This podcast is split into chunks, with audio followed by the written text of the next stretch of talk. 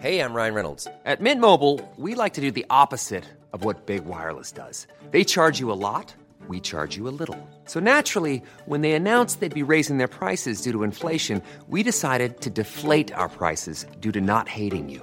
That's right. We're cutting the price of Mint Unlimited from $30 a month to just $15 a month. Give it a try at mintmobile.com slash switch. $45 upfront for three months plus taxes and fees. Promo rate for new customers for limited time. Unlimited more than 40 gigabytes per month. Slows. Full terms at mintmobile.com.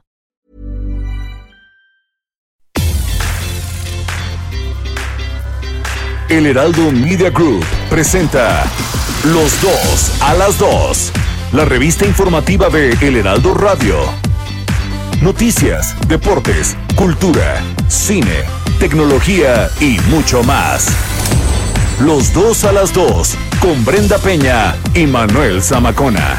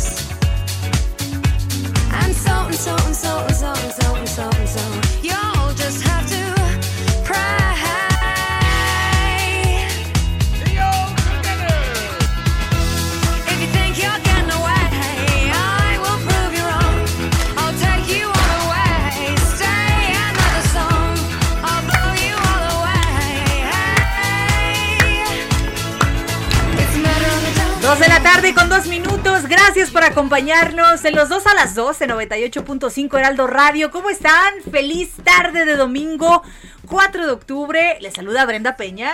Querida Brenda Peña, ¿cómo estás? Manuel Zabacona, ¿cómo estás? Pues bien, aquí ya dándole en domingo. Sobreviviendo el domingo. Con toda la actitud, un domingo, a pesar de que el sol está fresco, la verdad. Está Es un, fresco. es un bello día, es un Es bello día. día. Los domingos son, son bonitos, ¿no? Ya por, por la tarde, noche, que empieza a terminarse el domingo, ya es donde empieza uno a, a sentir nostalgia Sí, por la vida, ¿no? Hay gente que vive difere- de, de diferentes maneras el domingo. Una puede ser andando en bicicleta, ¿no? Otra Ah, puede... claro, aquí en Insurgentes, hay que ejemplo. recordar que aquí estamos en Torre Carachi, el Heraldo eh, Radio eh, tiene aquí las instalaciones y es, es muy concurrido justamente para los patines y las Así bicicletas. es. Otra puede ser, pues, curando, la verdad, porque hay gente que agarra la fiesta también el Ay, sabadito. esa gente, y entonces, pues, el domingo aprovecha para echarse una chelita o unos mariscos, un buen caldito, una barbacha. Entonces, pues, también hay gente que... Se vale. Se vale, por supuesto. Se vale. ¿no? Si usted va en su coche y nos está escuchando, le mandamos un abrazo solidario, sobre todo si está crudeando. Este, estamos con Invita- usted. Sí. Estamos con usted. no se sienta mal. Exactamente. ¿No? Oigan, y si van a la comida familiar a disfrutar, qué padres son los domingos para comer con la familia, ¿no? Sí, la verdad es que sí. Oye, hoy es el día, veíamos... Hoy es el Día Internacional, Internacional del- de los de animales animalitos. y de las mascotas. Así es, felicidades a todos los animalitos, ¿verdad? En su día que por Ay, cierto tú WhatsApp. tan lindo, qué bárbaro. En WhatsApp, este, por ahí incluso eh, hay nuevos emojis, ¿no? Conmemorando este Día Internacional es. de los Animalitos, de las mascotas. Y pues queremos que ustedes nos platiquen si van en camino, si usted nos escucha desde casa. Gracias por hacerlo en este 4 de octubre ya de 2020. Escríbanos, tenemos un WhatsApp al que usted nos puede llamar, de, no, llamar no, porque ahorita no hay quien atienda, pero sí nos puede escribir. no nos llame. No solo llame, escríbanos. por favor. Solo escríbanos y mándenos fotos, mensajes de voz, eso sí, al 55 47 12 15 69. 55 47 12 15 69. Nos pueden mandar todos sus mensajes. ¿Qué mascota tiene? ¿Cómo se llama? Mándenos foto aquí para darle RT. Tú, por ejemplo, abraza y apapacha a Zeus hoy, Zeus el ¿no? gato, exactamente. Yo tengo dos perritos salchichas miniatura. Ándale. Emma y Bife, entonces hay que... Apapacharlos. ¿no? Hay que apapachar. Oye, mándenos fotos también de sus mascotas. Y hay gente que tiene gente, este, gente que tiene mascotas exóticas también, ¿no? Ay, iguanas, iguanas. serpientes, escorpiones. Este, tarántulas, Ajá. ¿no? Sí, pues también se Este, vale, pues mándenos foto. Sí, pero híjole, ahí hay que tener cuidado porque hay gente a la que le gusta tener serpientes, por ejemplo, Sí. que tienen que alimentar con ratoncitos y todo esto. eh, hay que tener cuidado. Y tiene que estar regulado por la, la Semarnat, ¿no? Pues ya viste este, esta chica que se fue a Polanco. Con el este, tigre. Con el tigre. An- ¿no? El un- tigre. sí, era un, un tigrito ahí en Antara, en Antara, ¿verdad? Sí, en sí, Antara. sí, sí, también. Bueno, pues ahí está, escríbanos, escríbanos por favor y vamos a darle comienzo que tenemos dos horas de bastante información, tenemos entrevistas muy interesantes. Así es. Así que qué gusto que esté con Que nosotros. Trump, que ya está bien, que ya mañana se va a su casa, que, que yo ya estoy, que aquí no ha pasado nada. Vamos a platicar también con Juan Guevara desde Estados Unidos y nos va a decir cómo está el merequetengue desde allá. ¿no? Es correcto. Son las 2.5.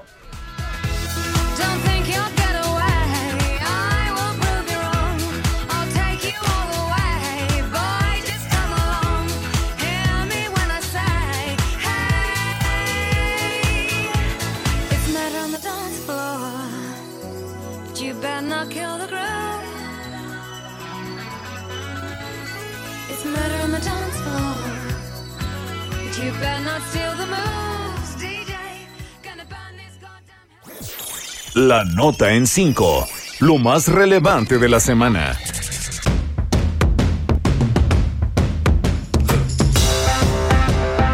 Trabaja la Comisión Federal de Electricidad en la presa Peñitas para salvaguardar la región allá en Tabasco. Están asegurando que las acciones de trabajo tomadas en esta presa ubicada en Tabasco son con el único objetivo de salvaguardar a los habitantes de esta de la región que se ha visto afectada por las inundaciones causadas por lluvias en días recientes.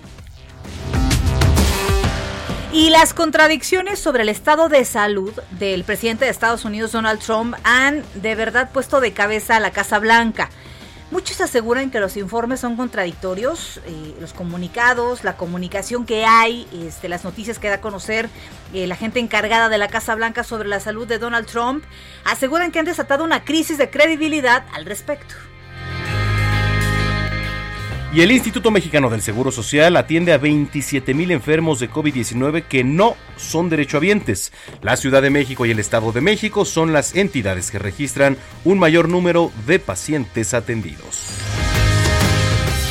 Y asegura Alfonso Durazo, el secretario de Seguridad y Protección Ciudadana, que él no va a proponer al sucesor en la Secretaría de Seguridad. Explicó que el presidente López Obrador conoce el perfil que debe tener su sustituto. Y escuche usted porque Morena está buscando prohibir las papitas, los chescos en ¿Qué? las escuelas. La bancada morenista en San Lázaro eh, presentó una iniciativa para eliminar estos alimentos en todos los planteles públicos y privados del país. Va contra la venta de estos productos a menores. ¿Qué tal, eh? Híjole. ¿Cuántos más? ¿Cuántos más, Dios mío? ¿Cuántos más?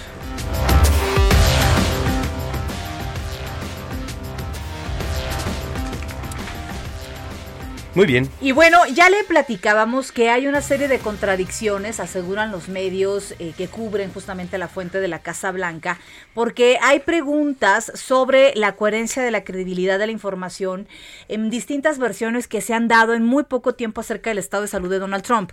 Por una parte, salen este, hace unas horas a decir justamente el grupo de, de médicos que está a cargo de la salud de Donald Trump que se encuentra bien, que en cualquier momento podría ser dado de alta. ¿No? Por otra parte, hay otra versión de médicos que señalan que ha tenido que necesitar un respirador eh, o ayuda, asistencia para respirar el presidente de Estados Unidos, Donald Trump. Pero en la Casa Blanca hay de verdad una serie de eh, declaraciones encontradas que ya han puesto en duda la credibilidad, Manuel. Sí, efectivamente. De hecho, vamos a enlazarnos hasta Estados Unidos con nuestro corresponsal Juan Guevara. Como siempre, saludamos con mucho gusto. Mi estimado Juan, desde la Ciudad Espacial, ¿cómo estás? Mi querido Manolo, mi querida Brenda, oye, o sea que hoy es el Día de las Fieras en México. Hoy Sí, es el día. Hoy es el día, hoy mero. Bueno, la- las suegras no entran ahí, obviamente. Pero del. Ay, no seas grosero, Juan Guevara. bueno, saludos a todos ustedes. Ahí les va. Fíjense que eh, una cosa importante es cierto. Hay una serie de eh, información contradictoria en todo lo que ha sucedido en las últimas 24 horas que hablamos eh, con ustedes el día de ayer. Bueno, primero, se confirma que Donald Trump ha necesitado dos veces eh, oxígeno para poder respirar, que los que el oxígeno en la sangre, debido al, al coronavirus, le ha bajado la, el porcentaje de oxígeno de una manera tal que requiere, de, eh, requiere constantemente de ayuda para respirar. Esto es una circunstancia muy grave, muy grave, porque quiere decir que el estado de salud de Donald Trump no es el que está diciendo la Casa Blanca. Número dos, eh, medios informativos como NBC y CNN están diciendo que eh, Donald Trump se encuentra muy, muy molesto con las declaraciones de su jefe de eh, equipos, Chief of Staff, porque él, él ha dicho la verdad y eh, Donald Trump ha estado comunicado, ha estado comunicándose constantemente con los doctores que están dando las conferencias de prensa para pintar un panorama no tan grave. Y entonces se han generado inconsistencias en la información que se está dando directamente a la prensa. Por ejemplo, no han permitido que las radiografías de Donald Trump de sus pulmones salgan a la luz porque se teme que tenga neumonía o se tenga una circunstancia de inflamación de los eh, pulmones que puede organizar una circunstancia muy grave. Número dos, los tratamientos experimentales que le han dado a Donald Trump en este momento duran cinco días mínimo. Lo quieren sacar del hospital al día tres. Número cuatro, eh, eh, no saben todavía, porque todavía podría estar el vicepresidente Mike Pence en etapa contagiosa en el tema del coronavirus, sin presentar, sin presentar síntomas y que no sea detectable el virus, si es que él lo tiene, y se planea que el debate pre, el, el debate, el debate pre- vicepresidencial entre Kamala Harris y Mike Pence se efectúe directamente este miércoles. Y obviamente no tiene capacidad de hacer campaña. Entonces, todo lo que estamos viendo es contradictorio. Los doctores que han salido a, dar, a tratar de entender lo que ha sucedido con las conferencias de prensa, que son dos ya de los doctores Donald Trump, dicen que falta información y la Casa Blanca no está siendo totalmente transparente como debería. Híjole, pues es complicada la situación porque como dice, se viene ahora este debate de los vicepresidentes, pero los síntomas se podrían presentar incluso días después, entonces ahí está el dilema, vamos a ver pues qué tanto afecta si es que se lleva a cabo, que pues es prácticamente un hecho, ¿no? Sí, por supuesto, no. El, el- el debate va, e inclusive eh, van a separar a Kamala Harris de eh, Mike Pence eh, seis o siete metros en lugar de los tres metros que estaban considerando. Van a requerirle a toda la audiencia que vaya con mascarilla, que al final del día una de las cosas que nos cuestionamos es cómo es posible que vaya a haber un debate entre Mike Pence y Kamala Harris con audiencia. Debería solamente estar los candidatos del moderador. No hay necesidad de, público en este Claro. momento. Entonces, to- totalmente incierta la circunstancia con Donald Trump. Vamos a ver qué sucede en los próximos días. Estamos a 29 días de la elección y bueno, por cierto, los números hoy dan 10% de, eh, de ganancia a, a Joe Biden en contra de Donald Trump. Donald Trump está en 42 contra 52% Biden. Bueno, pues esperemos que así se mantengan los números. Juan Guevara, pues te mandamos un abrazo, buen domingo y estamos al pendiente la semana. Si sabes de algo, por favor, pues aquí estamos en comunicación. Les mando un abrazo con mucho cariño. Saludos. Muy bien. Oye, fíjate que acaba de tuitear, bueno, hace una hora, el, el expresidente Felipe Calderón lo siguiente. Me imagino que esto tiene que ver con lo que ya se ha aprobado y de la pregunta que vamos a platicar más al rato en la Suprema Corte de Justicia de la Nación. Esta pregunta muy larga, kilométrica, súper técnica, que pocos de verdad Así podríamos eh, releer varias veces y comprender cuál es el objetivo de la pregunta acerca de esta consulta que se va a hacer para enjuiciar a eh, si se debe o no enjuiciar a expresidentes, específicamente a cinco expresidentes aquí en nuestro país. Bueno, uno de los que está en la lista es Felipe Calderón. ¿no? Eh, y publicó hace una hora más o menos en su cuenta de Twitter, primero vinieron por los adversarios y me callé porque no era político. Luego vinieron por los periodistas y me callé porque no era periodista. Luego vinieron por los escritores y me callé porque no era escritor. Cuando vinieron por mí ya no había nadie que pudiera protestar.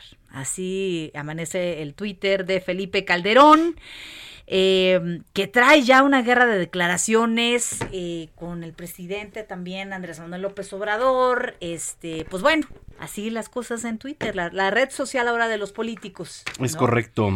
Bueno, a ver, mensajes que nos han llegado. Muchísimas gracias por Muchas escribirnos. fotos, ¿eh? Gracias. Bastantes, bastantes fotos. Aquí nos escriben, dice el Charrocker, que ayer nos escribió también, dice, no tenemos ciencia cierta de su raza, pues fue levantada el año pasado en la carretera México-Pachuca para que no la atropellaran. Y entonces nos manda una foto de Laila, la perrita. Qué bonita Laila, que trae un suéter divino, ¿eh? Sí, y también eh, Coronela, que es un caballo, mira.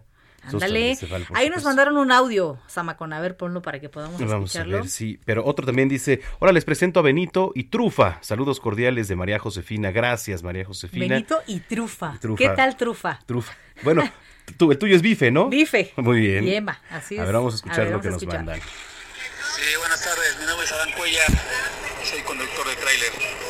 Para comentarles que tengo 11 peludos hermosos, ¡Ándale! todos adoptados de la calle. Un saludo para los traileros. No todos somos iguales. Sabemos quienes trabajamos con el mayor profesionalismo posible. Gracias. Eso. Oye, un saludo para ti. muchas 11 gracias. peludos, qué bárbaro. Eres ¿Cómo fenómeno. le hacen para para este, oye, pues para la manutención y todo lo que implica? Imagínate día de baño, 11 perritos. ¿De él? Ah, no, de los sí. Imagínate nada más.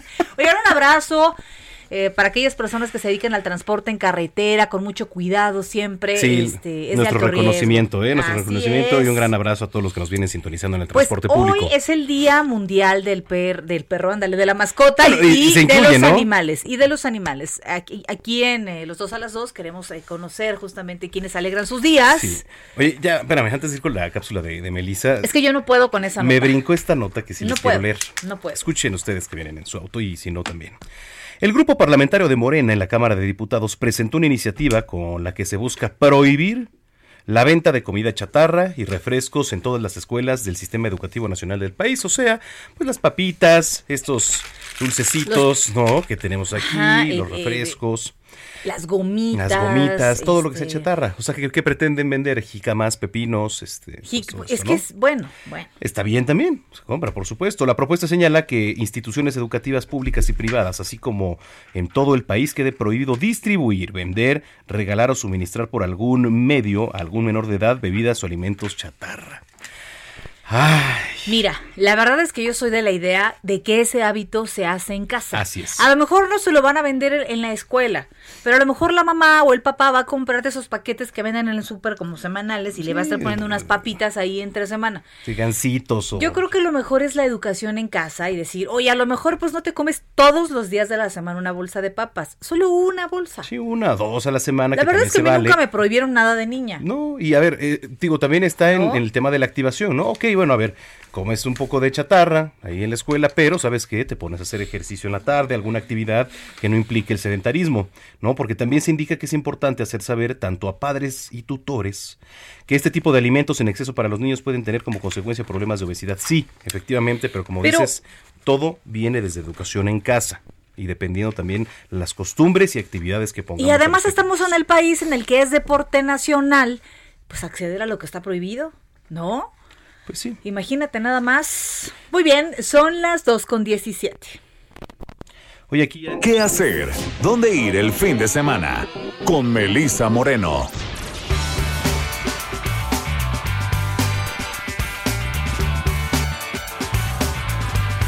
Esta es la agenda cultural del Heraldo de México. Yo soy Melisa Moreno, editora de artes, y esta es la selección de eventos que tengo para ti esta semana. El Centro Nacional de las Artes, CENART, reabre sus puertas para actividades presenciales luego de seis meses de ofrecer contenidos únicamente a distancia por causa de la emergencia sanitaria. Danza, teatro y música serán las disciplinas que estarán en escena en los teatros que, siguiendo las medidas establecidas por la Secretaría de Salud, recibirán al público al 30% de su aforo. La programación artística presencial inicia con la pieza de danza contemporánea Dorje, a cargo de la compañía Nobords, la cual ofrecerá funciones este fin de semana en el Teatro de las Artes, mientras que la compañía Neurodrama presenta la obra de teatro Virgo la próxima semana en el foro experimental Black Box. Para conocer el resto de la cartelera, te invito a consultar la página oficial y las redes sociales del CENART. Tres mujeres enfrentadas a la maternidad, tres maneras de afrontarla, una novela sobre la familia en el mundo actual. Eso es la hija única de Guadalupe Nettel. Poco después de cumplir los ocho meses de embarazo, a Alina le anuncian que su hija no podrá sobrevivir al nacimiento. Ella y su compañero emprenden entonces un proceso de aceptación y de duelo.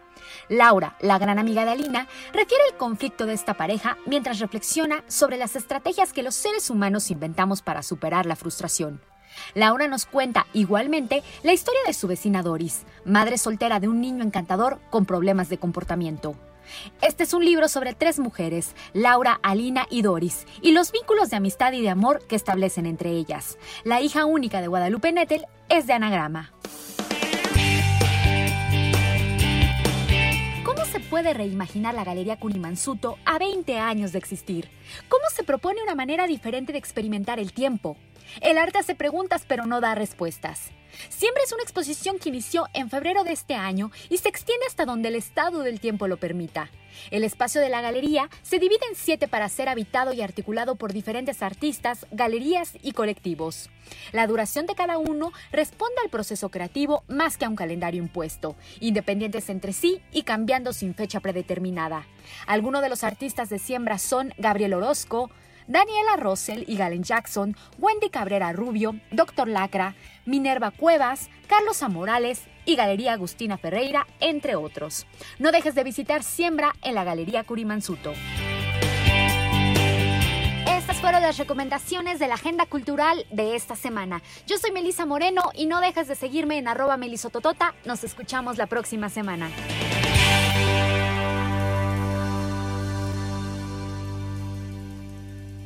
Heraldo Radio.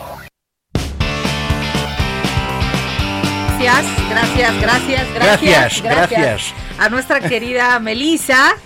Este anda chambeando por aquí, muy chambeadora. Muy medio print. También Así anda por es. acá.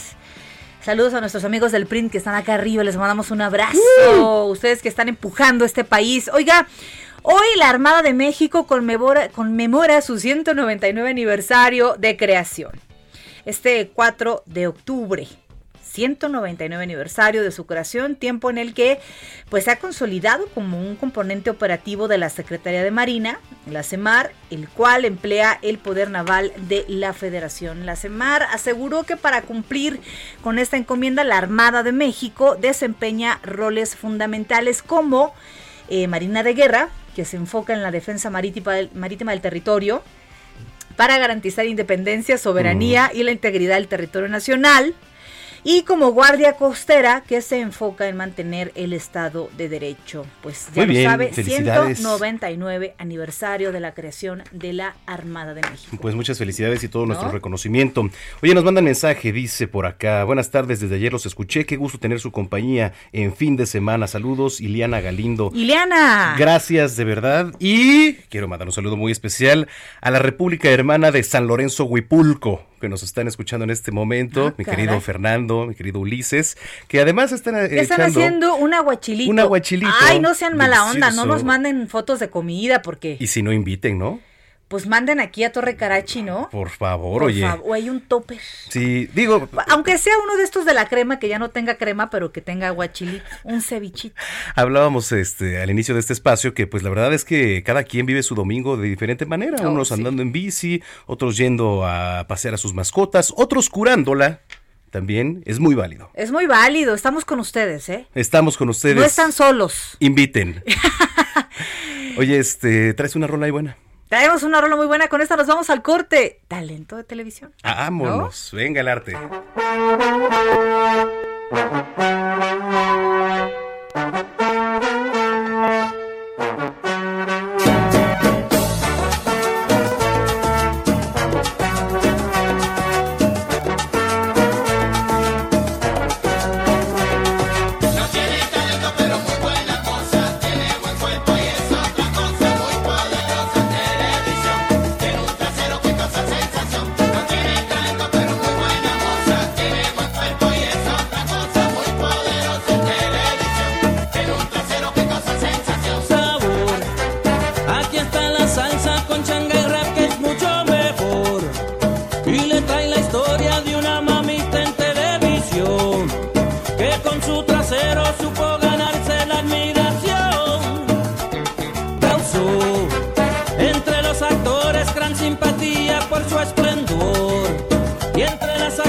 Veces la antipatía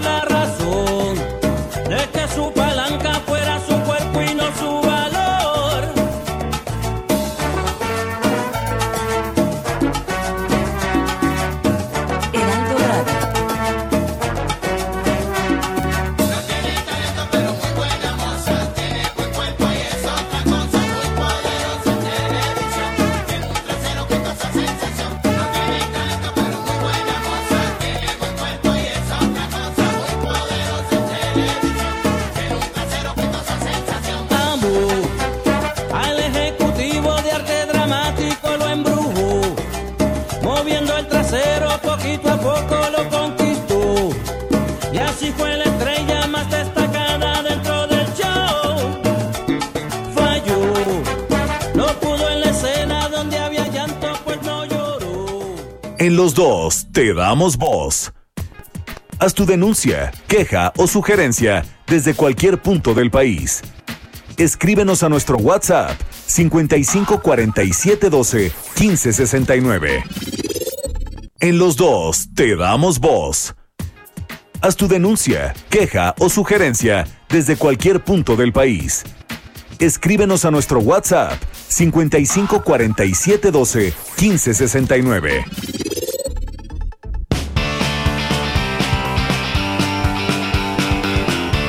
Dos de la tarde con 30 minutos. Gracias por continuar con nosotros aquí en el 98.5 de FM. Usted escucha los dos a las dos. Un saludo, los escucho también en fin de semana mientras conduzco por toda la ciudad. Atentamente, Adrián, conductor en aplicaciones. Ándale, Adrián. Gracias. Saludos. Adrián. Bueno, pues em, hay mucha información, querida Brenda Peña. Hay mucha información, definitivamente. Vamos a platicar más adelante de esta eh, pregunta que ya fue autorizada por la Suprema Corte de Justicia de la Nación. Esta consulta, si usted va, va a participar en esta consulta, que está programada para el próximo año, bueno, y que además va a ser carísima, carísima. Que además ya quiero ver a los juzgados atendiendo ¿verdad? todo Bueno, ese tipo de vamos cosas. a platicar de eso para que también eh, pues ponga ahí oreja, porque al final de cuentas, mire, esto se paga con dinero de nosotros. Correcto. Yo creo que nos conviene también estar bien informados de qué es lo que vienen las decisiones de este país. No, digo. Sí, por supuesto. Y en cosas más amables, déjenme platicarles que nuestro querido Abraham Arreola, que es parte de la redacción de aquí del Heraldo de México, prepara unas cápsulas por demás interesantes con historias de la Ciudad de México y ahora a nivel nacional con estados y esto. Es muy interesante y nos va a platicar en diferentes entregas, ahorita le vamos a presentar Ah, la primera parte, de cuál es la historia del alumbrado público aquí en la Ciudad de Imagínate México. nada más. Desde qué año, cómo fue evolucionando, etcétera. Imagínate, hay lugares en los que es súper difícil accesar. Es correcto. ¿No? Adelante, Bueno, Abraham Arreola. Adelante, Abraham. Bienvenido. Seguimos en este viaje de la historia de la luz en la Ciudad de México. ¿Recuerdas que nos quedamos en penumbras? Casi 300 años tuvieron que pasar para que la sociedad pudiera volver a caminar de noche con alumbrado público. El toque de queda era fatal, ¿eh? Si vivías en la Ciudad de México en aquellos años, tenías de las 8 a las 10 de la noche para regresar a tu casa o de lo contrario, estabas bajo tu propio riesgo. El 23 de septiembre de 1763 se ordena que todos los vecinos pongan un farol en las ventanas de su casa, desde las 8 de la noche hasta la medianoche. Suena bien, pero nadie lo hizo. Nadie tenía los recursos. 1783. Llega la legendaria calle de Don Juan Manuel, la primera en tener alumbrado público, aunque pagado por ellos. A esta le sigue la calle de San Agustín.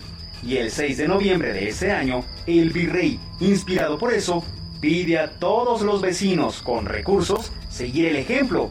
Pero nuevamente, solo lo que hoy es Palacio Nacional quedó iluminado.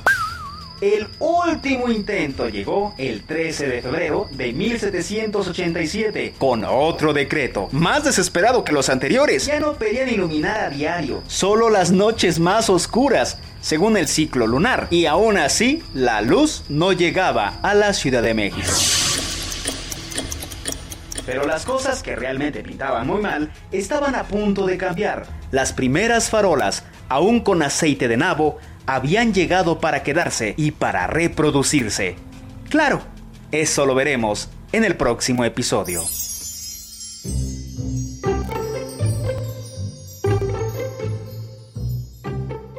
Soy Ab Heraldo Radio. ¿Qué tal? En una de esas, más al ratito ponemos otra entrega, ¿no? Ya- para la segunda hora, efectivamente, del alumbrado aquí. Así es, muy interesante de- conocer todas estas cosas eh, que vemos eh, y que cuando nacimos ya estaban ahí, muchas de ellas, pero no tenemos idea de cómo fue avanzando esa parte aquí en, en, en esta parte del país, ¿no? O Sí. donde nos escuchen, también a todos los estados de la República que nos escuchan, les mandamos un gran abrazo. Es correcto. Bueno, a ver, eh, seguramente usted escuchó en la semana lo siguiente, ¿no? Seis votos eh, contra cinco ya. La Suprema Corte de Justicia de la Nación declaró constitucional en la materia de consulta sobre los expresidentes. Así es. ¿no? Para platicar de este tema, ya también se dio a conocer la pregunta kilométrica, ¿no? Que justamente vamos a eh, leer aquellos que participemos en esta consulta popular. Para platicar de esto y saber de qué se trata, saludamos al doctor Héctor Herrera, presidente de la Barra de Abogados, de la Barra Nacional de Abogados. ¿Qué tal? Eh, ¿Cómo se encuentra, doctor? Muy bien, muchas gracias. Un, un honor estar en su programa. Gracias por acompañarnos. Oiga, a ver de entrada, platíquenos para la gente que nos está escuchando en este momento y que no tiene a lo mejor un contexto tan amplio de lo que ha pasado esta semana, platíquenos qué es lo que acaba de eh, aprobar la Suprema Corte de Justicia de la Nación. Con mucho gusto. Efectivamente, el, el- el pasado 1 de octubre, la Suprema Corte de Justicia de la Nación declaró la constitucionalidad de la, de la llamada consulta popular que propuso el Ejecutivo Federal para enjuiciar a expresidentes. Es, eh, fue una discusión muy, muy dividida y la barra mexicana no comparte eh, eh, esa declaratoria de constitucionalidad fundamentalmente por dos razones jurídicas que quedaron claramente expresadas en la deliberación por parte de los señores ministros que eh, votaron por la inconstitucionalidad de dicha consulta. En pocas palabras, el fondo de los argumentos jurídicos que sostiene la inconstitucionalidad de esa declaratoria se reduce a los siguientes que fueron brillantemente presentados por diversos ministros. Primer argumento, la justicia no se consulta ni se vota. La consulta se imparte. Podrán decidir si la imparten o no, pero esta no se vota ni se consulta.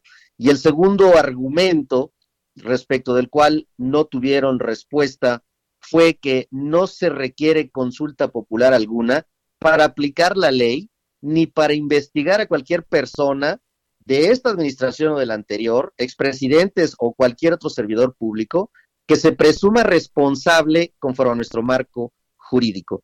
La esencia de estos dos argumentos se expresa en estas pocas palabras, que son sumamente profundas y que no tuvieron una respuesta jurídica, en nuestra opinión, adecuada y por ello, no porque la Corte lo diga es correcto, no porque la Corte lo diga es justo. Entendemos que ya es una sentencia firme, pero eso no quiere decir que estemos de acuerdo con su contenido. Doctor, gracias por eh, platicar con nosotros. A ver, ya tenemos eh, esto, ¿no? Eh, que es lo que ha aprobado la Suprema Corte.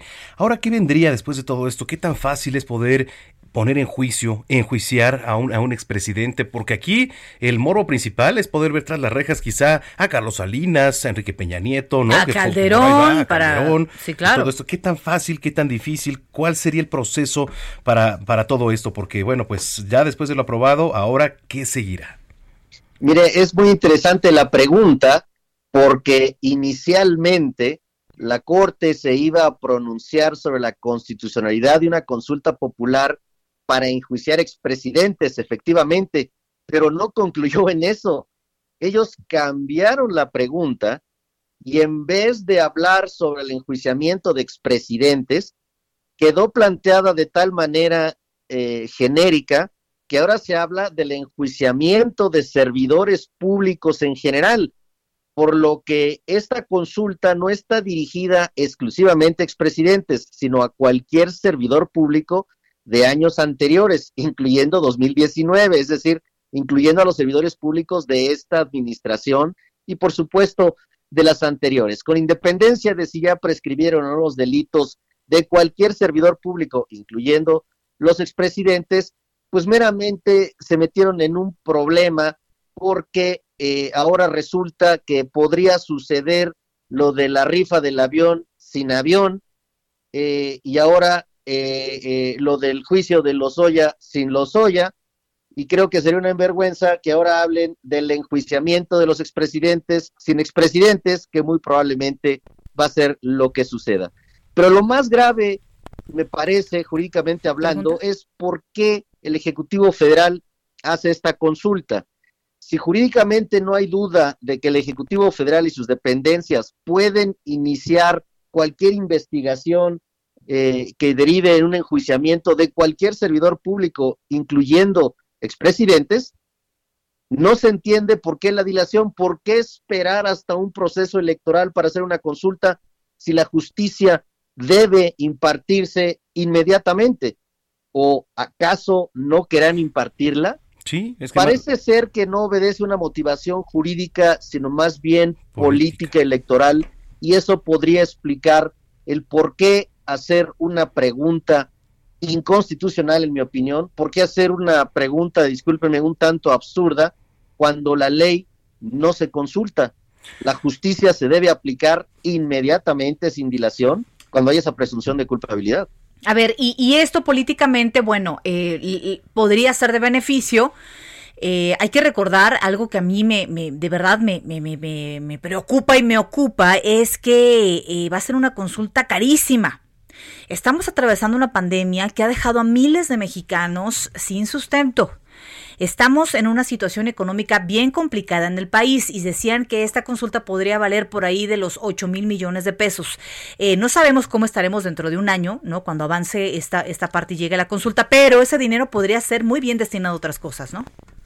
Efectivamente, eh, e- este, la administración actual eh, se ha jactado de una de un ahorro constante, de un manejo de los recursos eh, y de una famosa austeridad republicana, pero la realidad es que estamos viendo un efecto completamente contrario a ello y estamos eh, por pasar por la peor crisis económica en la historia reciente de nuestro país eh, y nuevamente no se entiende si no es jurídicamente necesaria la consulta y si el Ejecutivo Federal y sus dependencias y el Poder Judicial tienen todas las atribuciones para actuar de manera inmediata conforme a la ley, ¿por qué esperarnos? Y me parece muy atirada su pregunta. ¿Y por qué destinar recursos públicos tan altos para algo que jurídicamente no es necesaria? No es necesario. Por Sí, supuesto, en una perspectiva político-electoral pudiera tener cierta razón. Y a ver qué Pero- tanto los tribunales y los juzgados se dedican a atender este tipo de, de cuestiones, ¿no? También ahí, doctor. Así es, la pregunta es por qué se utiliza la constitución, a la corte y a los recursos públicos para algo que es, en mi opinión, innecesario. Doctor, gracias por platicar con nosotros, verdad, pues desde su experiencia le agradecemos que haya compartido y estamos en comunicación si lo permite. A sus órdenes, muchas gracias. Muy bien. Es el doctor Héctor Herrera, presidente de la Barra Nacional de Abogados. Pues ese, ese es un tema importante. Yo sé que a lo mejor usted que nos viene escuchando dice, no, pero es que ver, yo no quiero. Tenemos que estar informados. Sí o sí, por, por eso justamente elegimos ese tema para platicar el día de hoy. Usted va a participar en esta consulta. ¿Qué le parece? Tiene que estar informado, pues de entrada, cuál va a ser la pregunta y qué es lo que se busca y cuál sería el alcance de eh, lo que resulta de esta consulta millonaria, ¿eh? Una consulta millonaria. Son las 2 con 42. Heraldo Radio. Vámonos a temas A ver, amables. ¿Dos por temas- Dos por uno. dos, por uno, dos. Eh, Oye, va a ser como Cuauhtémoc Blanco, ¿no? Y no me preguntes más, güey, porque... no Oye, sé. a ver, 9 por 9. ¿Eh? 9 por 9. Te estoy diciendo que no me preguntes más, por eso estoy aquí. porque- A ver, eh, raíz cuadrada de 86. No, no, no. Está por acá, tampoco, ¿verdad? No, pues no, me queda No clarísimo. puede ser. No bueno, puede si no sabemos de multiplicar, ahora imagínese participar en una Olimpiada Internacional de Matemáticas. Madre mía. O sea, digo, la verdad es que estamos hablando de palabras mayores. Oye, yo apenas me siento bien porque puedo sumar en la calculadora del teléfono mis gastos Sí. del mes. Y aún así salen, ¿no? Oye, este, pues, ¿qué crees? Este, Tomás Cantú eh, fue campeón mundial de la Olimpiada Internacional de Matemáticas. Hasta hace unos días se dio a conocer, ¿eh? La Qué verdad maravilla. es que mexicano, estamos muy orgullosos y está en la línea telefónica. ¿Cómo? Está en la línea telefónica Tomás Cantú. ¿Cómo estás, Tomás? Hola, buenos días, buenas tardes. Tardes ya. Oye, Ya muchas está. felicidades. Felicidades. Muchas gracias. Platícanos, ¿qué fue desde tu experiencia vivir esta Olimpiada Internacional de Matemáticas? Bueno, pues es una super experiencia siempre. Eh, digo, desgraciadamente este año tuvo que ser virtual, pero de todas formas es algo genial eh, el hecho de este pues estar con la gente con gente con la que me llevo bien no este pasarla bien un rato este por supuesto eh, resolver problemas de matemáticas que pues, es bien divertido no Ay, Dios mío. Entonces, sí es una una experiencia bastante bastante divertida Oye, a ver, eh, de entrada, cuéntame, por favor, ¿cuándo nace eh, justamente este gusto por las matemáticas? Esta facilidad, ¿cuándo te diste cuenta? ¿Cuántos años tenías cuando te diste cuenta? Pues que pues, para todo lo que significa rompernos la cabeza, ¿no? Para ti era muy fácil, era fluir en esa, en esa materia de la matemática y todo lo que tiene que ver. ¿Cuándo te diste cuenta de eso? Pues me di cuenta justo más o menos cuando entré, cuando empecé a, a participar en la Olimpiada hace como cuatro años. Este, estaba en segundo de secundaria y ya fui cuando, cuando me di cuenta de que, de que era bueno para las matemáticas, pero realmente el interés lo tenía desde hace, desde hace tiempo, desde- o sea, desde, desde muy muy pequeño mis papás ya me habían enseñado este, algunas cosas de matemáticas, ya me, ya me habían presentado las matemáticas como algo padre, como algo divertido. Ah, Y pues sí, ciertamente en la, en la primaria pues no, no hay como muchos estímulos que pueda, que No. pueda este, fomentar ese interés, pero pues ya en la secundaria ahí empecé, empecé con la Olimpiada. o sea, ¿tus papás también son buenos para las matemáticas? Pues sí, los dos son ingenieros, entonces pues le, le saben a las Ya matemáticas. sabía yo que mi mamá tenía la culpa. Sí, la sabía, sí, yo lo sabía. Oye, este, ¿y cómo te preparaste, mi estimado Tomás, para esto? Mira, siempre este es un trabajo de un montón de, de un, de un montón de personas. O sea, es que es la Olimpiada, la Olimpiada Mexicana de Matemáticas, la organización, nos entrena a, pues, a mucha gente, nos entrena con nos entrena gente gente que ya ha participado en este tipo de concursos y que pues ya tiene mucha experiencia, ¿no? Este pues eh, es muchísimo muchísimo trabajo que por supuesto para mí no es este no es pesado porque porque lo disfruto mucho. Este, siempre que haces algo que disfrutas pues es, es algo leve no este y pues sí es, es un trabajo de un montón de gente que hace realmente de hecho de hecho ni siquiera ni siquiera les pagan a los entrenadores es, es gratis todo Uf. todo, Oye, todo, todo en buena onda y todo este por, por amor al arte, ¿no? Por, Claro. por compartir lo que ellos, lo que ellos disfrutaron en, en sus años en la Olimpiada. Entonces, pues, sí, sí es, es trabajo de un montón de gente y por supuesto agradezco muchísimo. claro. Y bueno, por supuesto también es un montón de, este, de trabajo mío que estoy ahí dándole las tardes completas, semanas enteras. Estoy, Oye, o sea, tú tienes novia? sí. Ok, oye, ¿y, y ella es igual de buena para las matemáticas que tú? O sea, ¿sí es como un requisito fundamental ahí para empezar a salir que sepa ahí básico, matemáticas 1 y 2 o cómo? Por supuesto que no es un requisito fundamental. Pues claro que no. Ay, pero, Pero sí uno no sabe- lo sabe Samacona, a lo mejor el tema de, de conversación se ve limitado.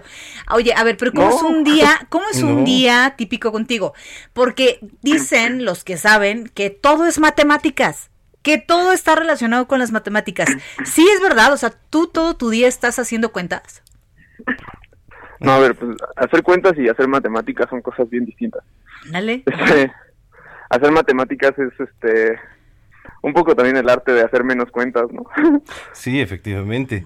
Te voy a mandar yo- un día las no, cuentas de Brenda Peña, a ver si la ayudas, por favor, porque la verdad Ayúdame. es que no termina de salir. Oye, ¿qué te dicen tus papás, tus amigos? Este, porque pues la verdad es, es un orgullo, ¿eh, Tomás? No, pues sí están, están bien orgullosos. Es que al final, pues todo el apoyo también me lo dan ellos, ¿no? Mis papás, mis amigos, mis entrenadores, no to- toda la gente que ahí está involucrada. También pues es la medalla, la medalla es de ellos, ¿no? Claro que sí. De, de todos. Muy bien. Oye, ¿qué, qué piensas estudiar? ¿A qué te piensas dedicar? ¿Ya tienes algo en mente? Sí, yo- me gustaría ser ingeniero. Quiero hacer este, quiero quiero crear tecnología de algún tipo. Ya veré de cuál. Oye, Pero pues- pues, sí, el chiste padre. es contribuir a algo que en el mundo de la tecnología es lo, es lo padre. Pues las matemáticas lo hago ahí más como como hobby, no como algo parte de, de mi carrera ni nada. Un- una cosita en que pues, entretenerse. Claro. Oye, muchísimas gracias por haber platicado con nosotros y sobre todo muchas gracias por ser inspiración para muchos chicos que como tú justamente tienen esta facilidad, esta destreza. Es algo que hay que trabajarlo mucho. Estamos muy orgullosos. Gracias por representarnos de una forma tan digna. No, muchas gracias a ustedes por invitarme. Muy bien, pues ahí está. Gracias, gracias. Te mandamos un abrazo, Tomás Cantú. Él es campeón mundial de la Olimpiada Internacional de Matemáticas. Pues así las cosas. ¿Qué decíamos? Mensajitos por acá. Oye, gracias, mi estimado Alex Caffi, que siempre nos está escuchando. Nos que- mandó una fotografía de de, Cucurumbé. de Cucurumbé. Imagínate el ritmazo de vida que debe de traer esa gatita, Sí. ¿no? Gatito. Sí, sí, está, está muy, muy lindo, ¿eh? El- Es su gato, es Cucurumbé. ¿Qué Sí, tal? es un gato cucurumbé. Está divino. Ahí está, gracias, mi estimado Caffi Villano. Oye, siempre fiel con nosotros, siempre echándonos muchas porras. Gracias, Alex, te queremos muchísimo, eres un adorado y un profesional. Gracias por estar siempre pendientes de nosotros. Bueno, pues ahí está, síganos mandando mensajes, por favor. El teléfono, de fotos de sus mascotas, ya lo sabe. es. Hoy el Día Internacional de los Animalitos. Eh, felicidades a sus mascotas. 55 47 12 15 69 55 47 12 15 69 Oiga, vamos con más información. El IMSS, el Instituto Mexicano del Seguro Social, ha informado que hasta el mes de septiembre había atendido a 27.245 personas que no son derechohabientes. Ujú. Esto por COVID-19, principalmente aquí en la capital del país, en la Ciudad de México y el Estado de México. El IMSS emitió un comunicado en donde explicó que el convenio de atención a pacientes con COVID-19 que tienen eh, va a concluir hasta eh, que el Consejo de Salubridad General declare el fin de esta pandemia. Eh, la titular de la División de Colaboración del Sector Salud, Rocío eh, Coyoc, explicó que el 35% de los pacientes que han sido atendidos y que son justamente no son derechohabientes tienen entre 19 y 39 años de edad. El 37% de 40 a 60 y el 26% de 60 a 80 y más. El 61% de los pacientes son varones, mientras que el 39% son mujeres. Señaló también que la atención médica que se está brindando a las personas únicamente ha sido por COVID-19, es decir, pues se les han otorgado los servicios ambulatorios y hospitalarios que piden eh, justamente por, estes- estos casos de infección de COVID-19. Muy solidario, por supuesto, porque antes llegabas a una clínica del IMSS o del ISTE incluso y si no eras derechohabiente, así te estuvieras muriendo, No te recibían, ¿eh? Pero aquí han hecho un voto justamente por la vida, eh, solidarizándose con las cifras que no han sido nada buenas en México por COVID-19. Sí, no, efectivamente. Oye, eh, antes de irnos a la pausa, ayer, mira, no me enteré, yo soy fan del Potrillo, de Alejandro Fernández, y ayer dio su concierto virtual. Haber sabido, mira, nos hubiéramos ahí ¿Y de desde con... dónde o cómo? Este, pues güey, fue vía streaming, no sé desde dónde. Él no tiene una nueva rola del potrillo para, para salir por ahí. ¿Cuál será buena? Este, bueno, la que se- la de Caballero, ándale, me late. Mm. Y entonces fue todo un éxito, ¿eh? Miles de personas conectadas ayer vía streaming, viendo al potrillo, cada quien pues con, Ahora serán así los conciertos. con algo en la mano, ¿verdad? De haber sabido, mira. Qué bueno que no lo viste, Pues, no, qué bueno que no lo vimos, ¿verdad? Porque si no, iba a ser complicado el día de hoy. Pero bueno, 2 con 52, vámonos. Con el Adelante, potrillo. señor Potrillo. Desde el día en que te miré, ibas bien acompañada, ibas con el de la mano, de repente te reías, de reojo me mirabas. No es mi gran amigo él, pero claro, lo conozco y no suelo ser aquel que no le importa con quién. Trato de ser respetuoso. Ay, pero ver tantito. Es la única vez que te voy a contar mi secreto. Si no tuvieras compromiso, te perdería el respeto. Y si no fuera un caballero, te lo juro, te arrancaba de sus brazos sin pensarlo ni un segundo. Eres la mujer que más me gusta en el mundo, pero tengo respeto por ese suertudo. Y si no fuera un caballero, te robaba y un beso, sino toda la semana para hacerte el amor hasta que te cansarás. Pero soy un caballero y mejor, mejor no te digo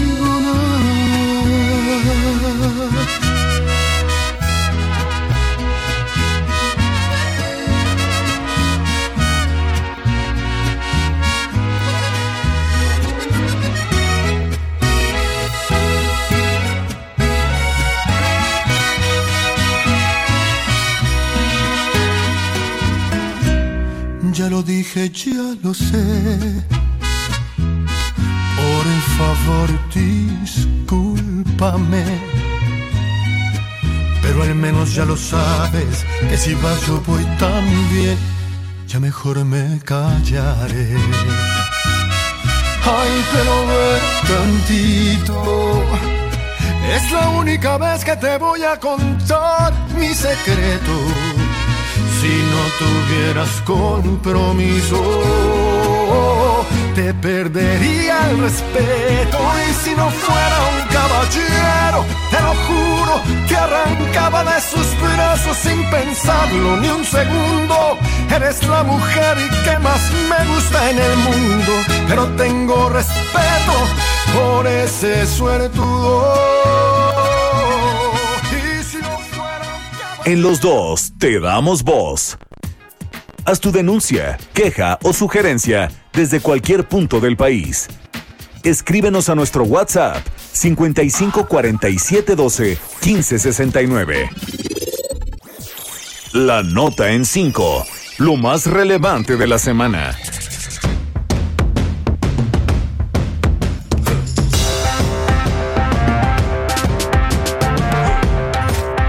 tarde, 3 de la tarde con un minuto. Vamos a las noticias. El secretario de Seguridad y Protección Ciudadana, Alfonso Durazo, asegura que él no va a proponer a su sucesor. El presidente, dice, conoce muy bien el perfil del posible sustituto. Elementos de la Secretaría de Seguridad Ciudadana aprendieron a una mujer quien resultó ser menor de edad y quien está probablemente implicada en el delito de robo con violencia. Los policías estatales patrullaban las calles de la colonia Buenavista, esto en Tultitlán, Estado de México, cuando tres personas que se encontraban en un paradero le solicitaron su apoyo, informándoles que momentos antes un hombre y una mujer los amagaron con un arma de fuego y una navaja, los despojaron de sus pertenencias. Miles de protestas en Alemania contra las restricciones por el COVID-19. Muchas personas, miles de personas han participado en una protesta anti-COVID. Esto en la localidad alemana de Constanza, desafiando las medidas sanitarias que fueron impuestas por la pandemia del COVID-19. Ahí los tiene sin cubrebocas. ¿eh? Policías de la Secretaría de Seguridad detuvieron a un sujeto en posesión de hierba verde seca, con las características propias de la marihuana, y olía igual a la marihuana. Y entonces, pues seguramente era marihuana. Y un tolete denominado PR-24 de uso exclusivo de los cuerpos de seguridad. Ya los policías al patrullar sobre el cerro de Cuerna, esto en Ecatepec, Estado de México, en las inmediaciones de la colonia Jardines de Morelos de esta jurisdicción, detectaron el paso de una camioneta color blanco sin placas de circulación, por lo que procedieron a marcarle el alto. Oiga, WhatsApp celebra el Día Mundial de los Animales con un divertido repertorio de stickers. Sí, estos que uno puede compartir en los chats. Y es que hace casi un siglo, en 1929, se proclamó el 4 de octubre como el Día Mundial de los Animales. Esta fecha pues fue promovida por la Organización Mundial de la Protección Animal con el objetivo de frenar la extinción de las especies y se eligió justamente este día en particular por coincidir con el santo de los animales, San Francisco de Asís.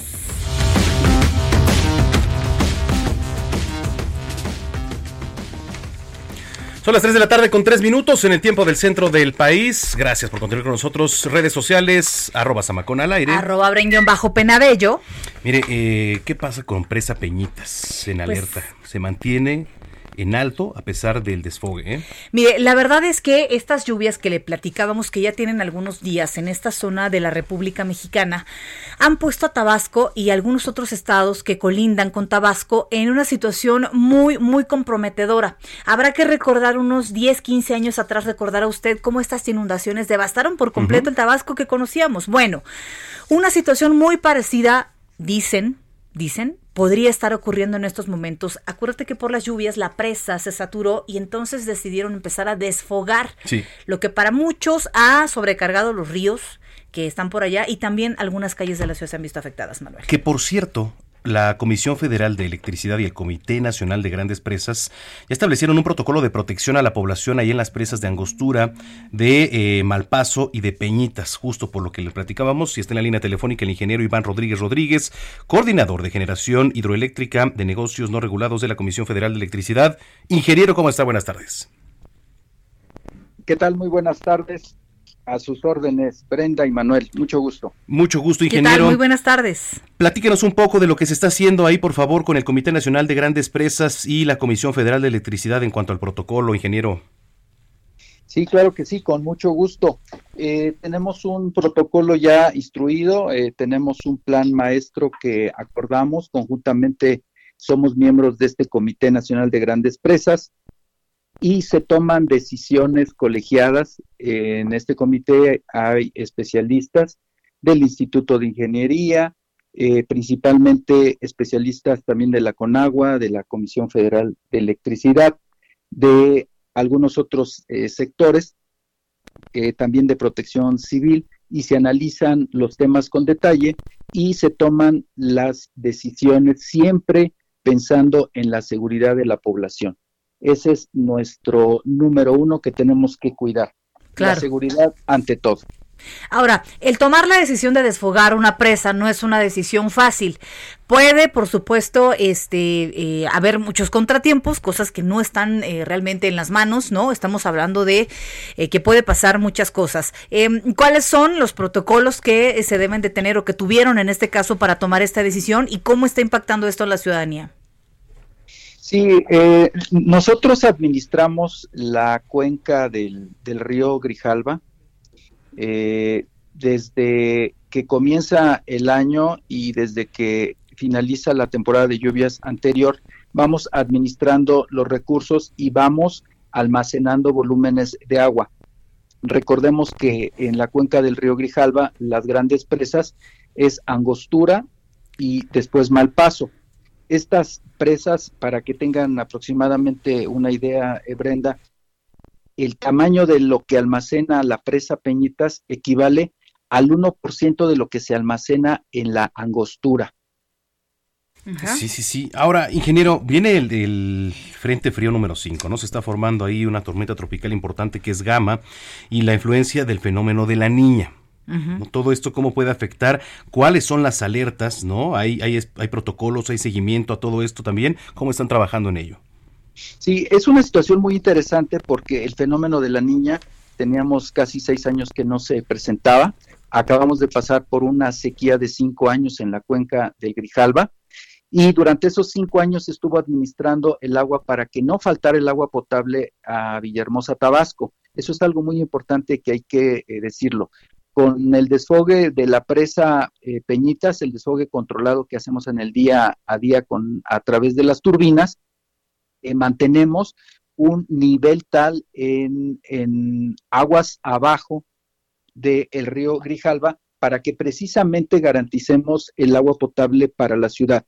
Y en estos casos, eh, como lo comentan, cuando tenemos eh, ciertos fenómenos meteorológicos que nos afectan, los que ya mencionaste, Manuel, eh, nos obligan a ser más cuidadosos para poder eh, tener una mesura en nuestro almacenamiento de las grandes presas y tener espacio para que en estos casos podamos aguantar ese volumen de agua y no descargarlo. Eh, les voy a poner un ejemplo, por ejemplo, ahí en, en la presa de Malpaso, detuvimos la generación desde el día 29 de septiembre.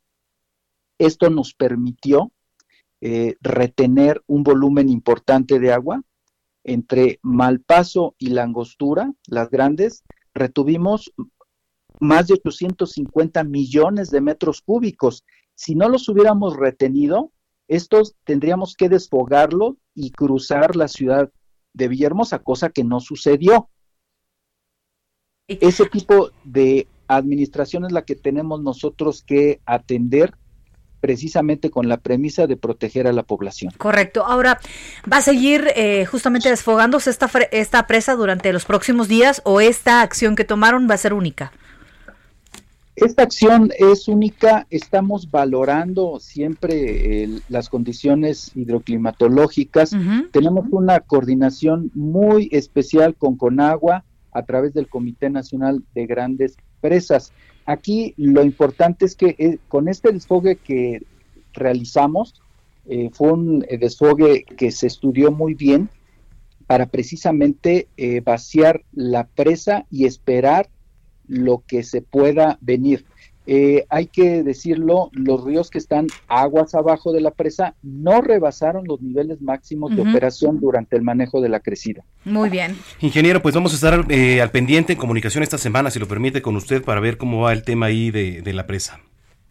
Claro que sí, estamos a sus órdenes. Muchas gracias. Gracias. gracias. Gracias, ingeniero Iván Rodríguez Bueno. Rodríguez. Algo eh, que es importante para, para sobre todo la población, si usted viera las imágenes, o debería buscarlas justamente para que la vieran en casa todos juntos, de lo que está eh, padeciendo la ciudadanía allá en Tabasco y lo que es que se mete al agua a tu casa. Y no estamos hablando de un charquito, estamos hablando de una inundación en la que tus muebles, tu ropa, tus coches eh, se echan a perder Sí. y son pérdida total.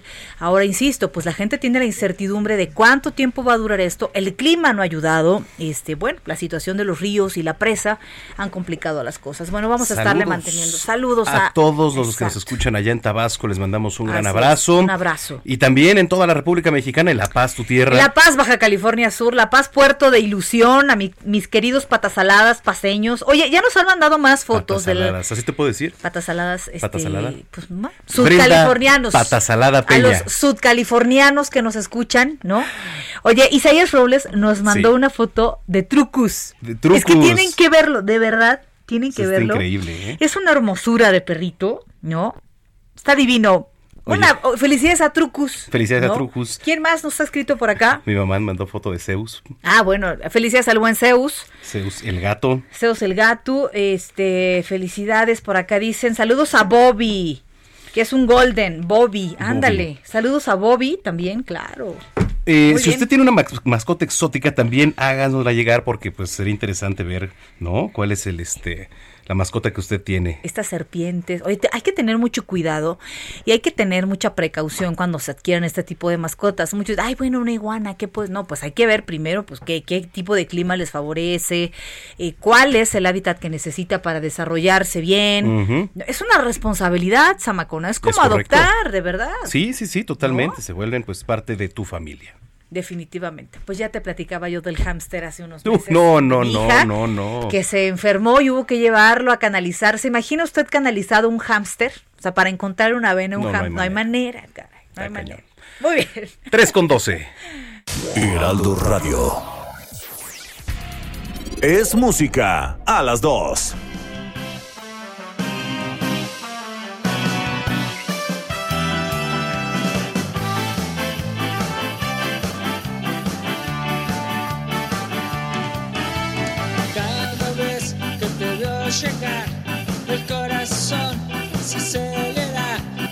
Es un loco sentimiento que apenas puedo controlar.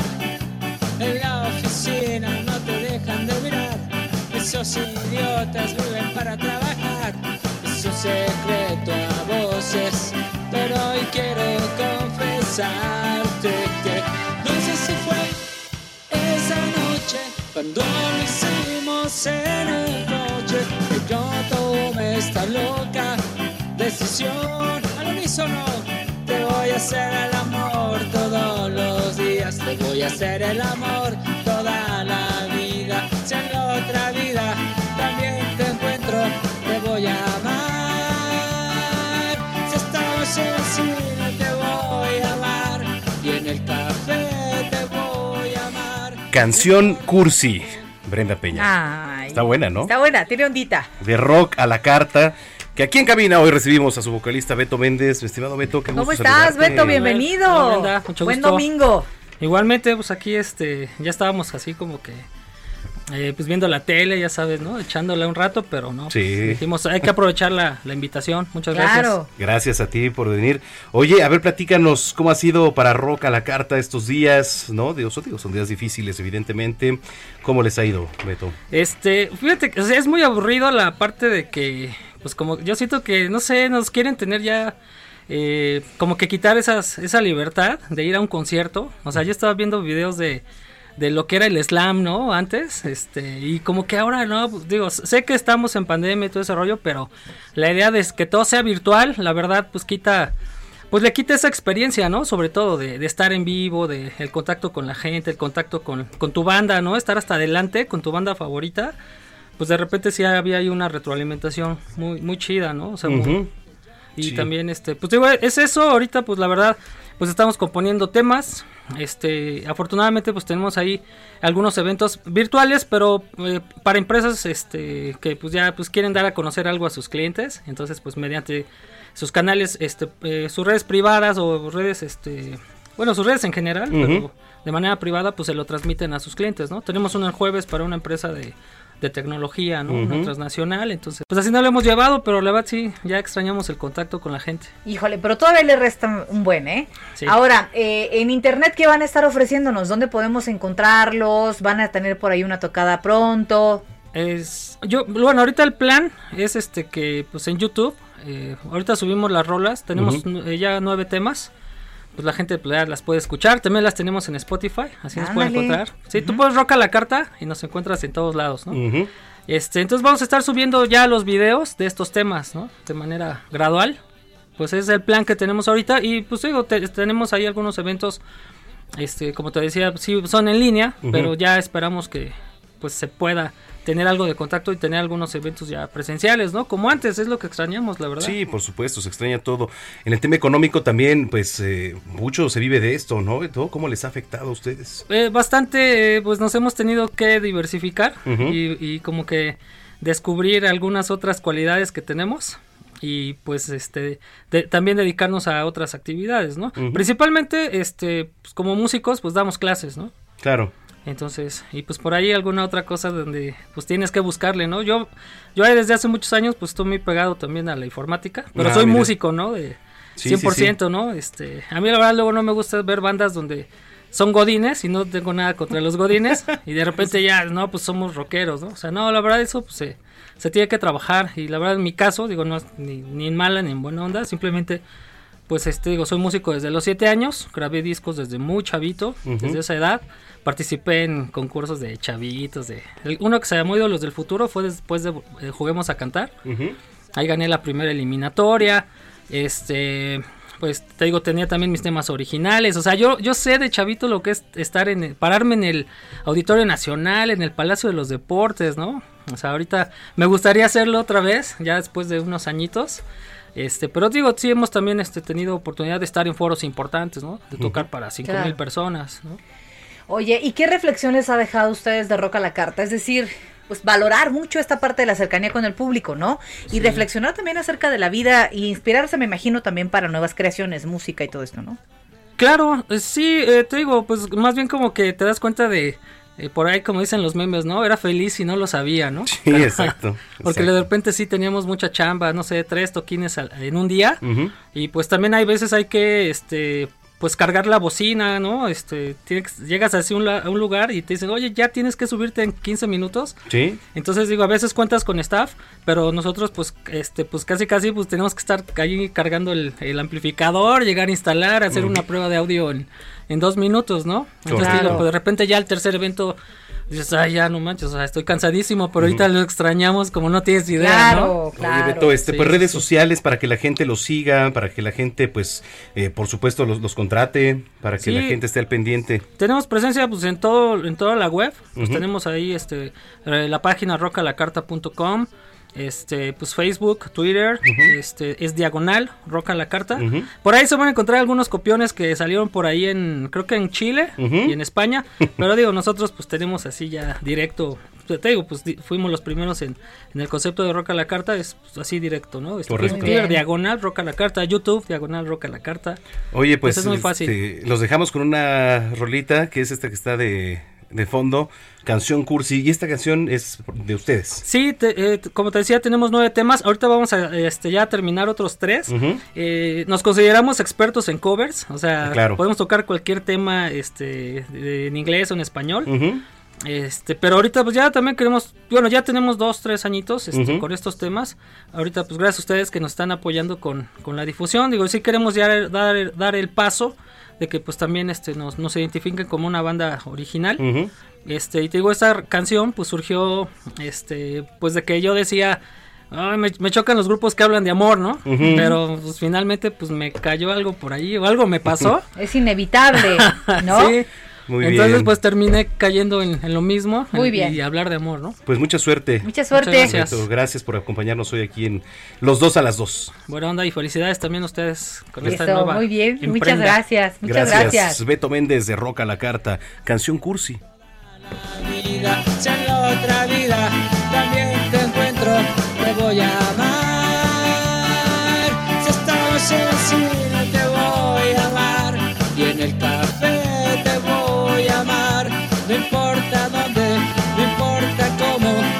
te voy a amar. No te vas a acabar.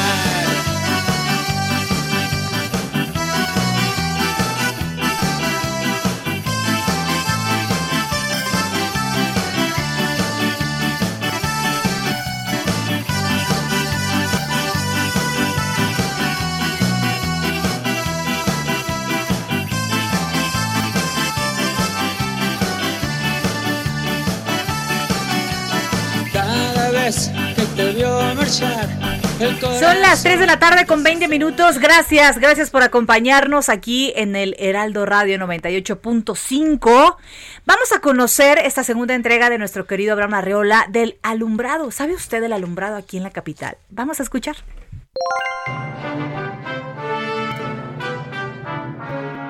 Bienvenido. Seguimos recorriendo la historia de la luz en la Ciudad de México. Hoy avanzaremos rápido, ya que hemos visto el duro inicio del alumbrado público. Ahora toca ver cómo florece la iluminación. Para 1790 solo había 122 faroles, todos ellos de lata con aceite de nabo o ajonjolí. Pero en la Ciudad de México existían 355 calles, 146 callejones, 12 barrios y 90 plazas. Fue gracias a un impuesto en la harina que se pudieron instalar cada vez más. Para 1799 ya existían 1166 farolas. Y cuando todo iba viento en popa, llegó la lucha por la independencia y la luz tuvo que esperar otro momento. Hasta 1830 hubo un cambio real, cuando el señor Vicente Rocafuerte intentó traer el alumbrado de gas, pero no tuvo éxito. Tal vez no nos tocaba en ese momento. En 1849 se instalaron en las calles de la ciudad las lámparas de Trementina, una luz más blanca y limpia, y era tan buena que en 1855 ya había mil lámparas de estas. Pero el tiempo cambió las reglas del juego otra vez. Y en 1848, Don Samuel B. Knight, recuerda su nombre, traería desde Europa el gas hidrógeno, una fuente más segura y potente para iluminar. La impresión fue tal que el día de San Ignacio de Loyola, de 1857, el presidente, don Ignacio Comonfort, celebró su santo inaugurando el alumbrado de gas en la calle de Plateros. Imagínate, para la Navidad de 1870, lo que hoy conocemos como Zócalo, es decir, la Plaza de la Constitución, vio por primera vez la luz en la noche gracias al gas hidrógeno. 87 años después del primer alumbrado que literalmente había estado a unas cuadras.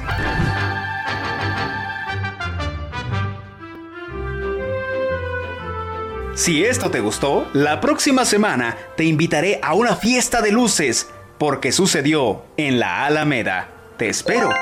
Soy Abraham Arreola. Sígueme en Twitter como abarreola7 y suscríbete a mi canal de YouTube para más historias como esta. Box Liver con X.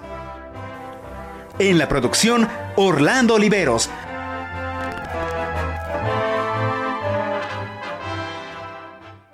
Heraldo Radio.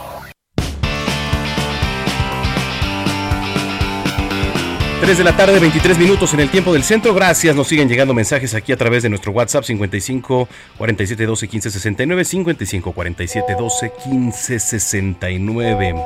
Dice, hola, buenas tardes. Todo lo que está pasando es una tristeza este país. Cada día vamos en picada y no hay quien pare las ocurrencias del señor presidente. Dice, ojalá hubiera unión y pedirle que renuncie. Su gabinete tiene gente inepta y corrupta. Bueno, eh, ya lo vimos con el hijo de Bartlett, con la señora Polensky, que su mismo partido lo denunció. Bueno, pues nos escribe aquí este mensaje de David. Gracias David por tus mensajes. Y gracias a ustedes por mandarnos fotos de su mascota, que la verdad es un festín aquí hoy en el Día Internacional de los Animales. Brenda Peña. Así es, también nos puede escribir a través de las redes sociales, Ujú. arroba bajo penabello. Y arroba Zamacona al aire. Vamos a ir a una pausa, pero regresando tenemos más información, bastante actividad deportiva hoy Así domingo. es, nos lo va a contar todo nuestro Sí. querido Roberto. Hay NFL, lo que viene en el béisbol de las grandes ligas para el día de mañana, la Liga MX, etcétera. Así que no le cambie. Estamos en los dos a las dos.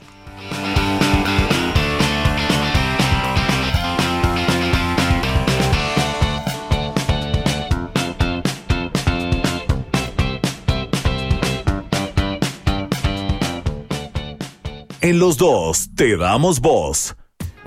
Haz tu denuncia, queja o sugerencia desde cualquier punto del país. Escríbenos a nuestro WhatsApp 55 47 12 15 69. En los dos te damos voz. Haz tu denuncia, queja o sugerencia desde cualquier punto del país. Escríbenos a nuestro WhatsApp 55 47 12 15 69.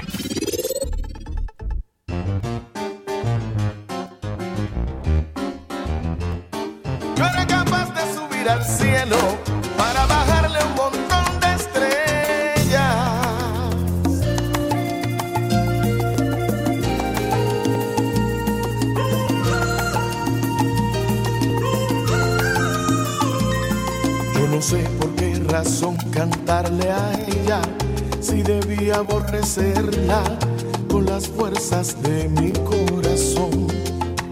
Todavía no la borro totalmente, ella siempre está presente, como ahora en esta canción.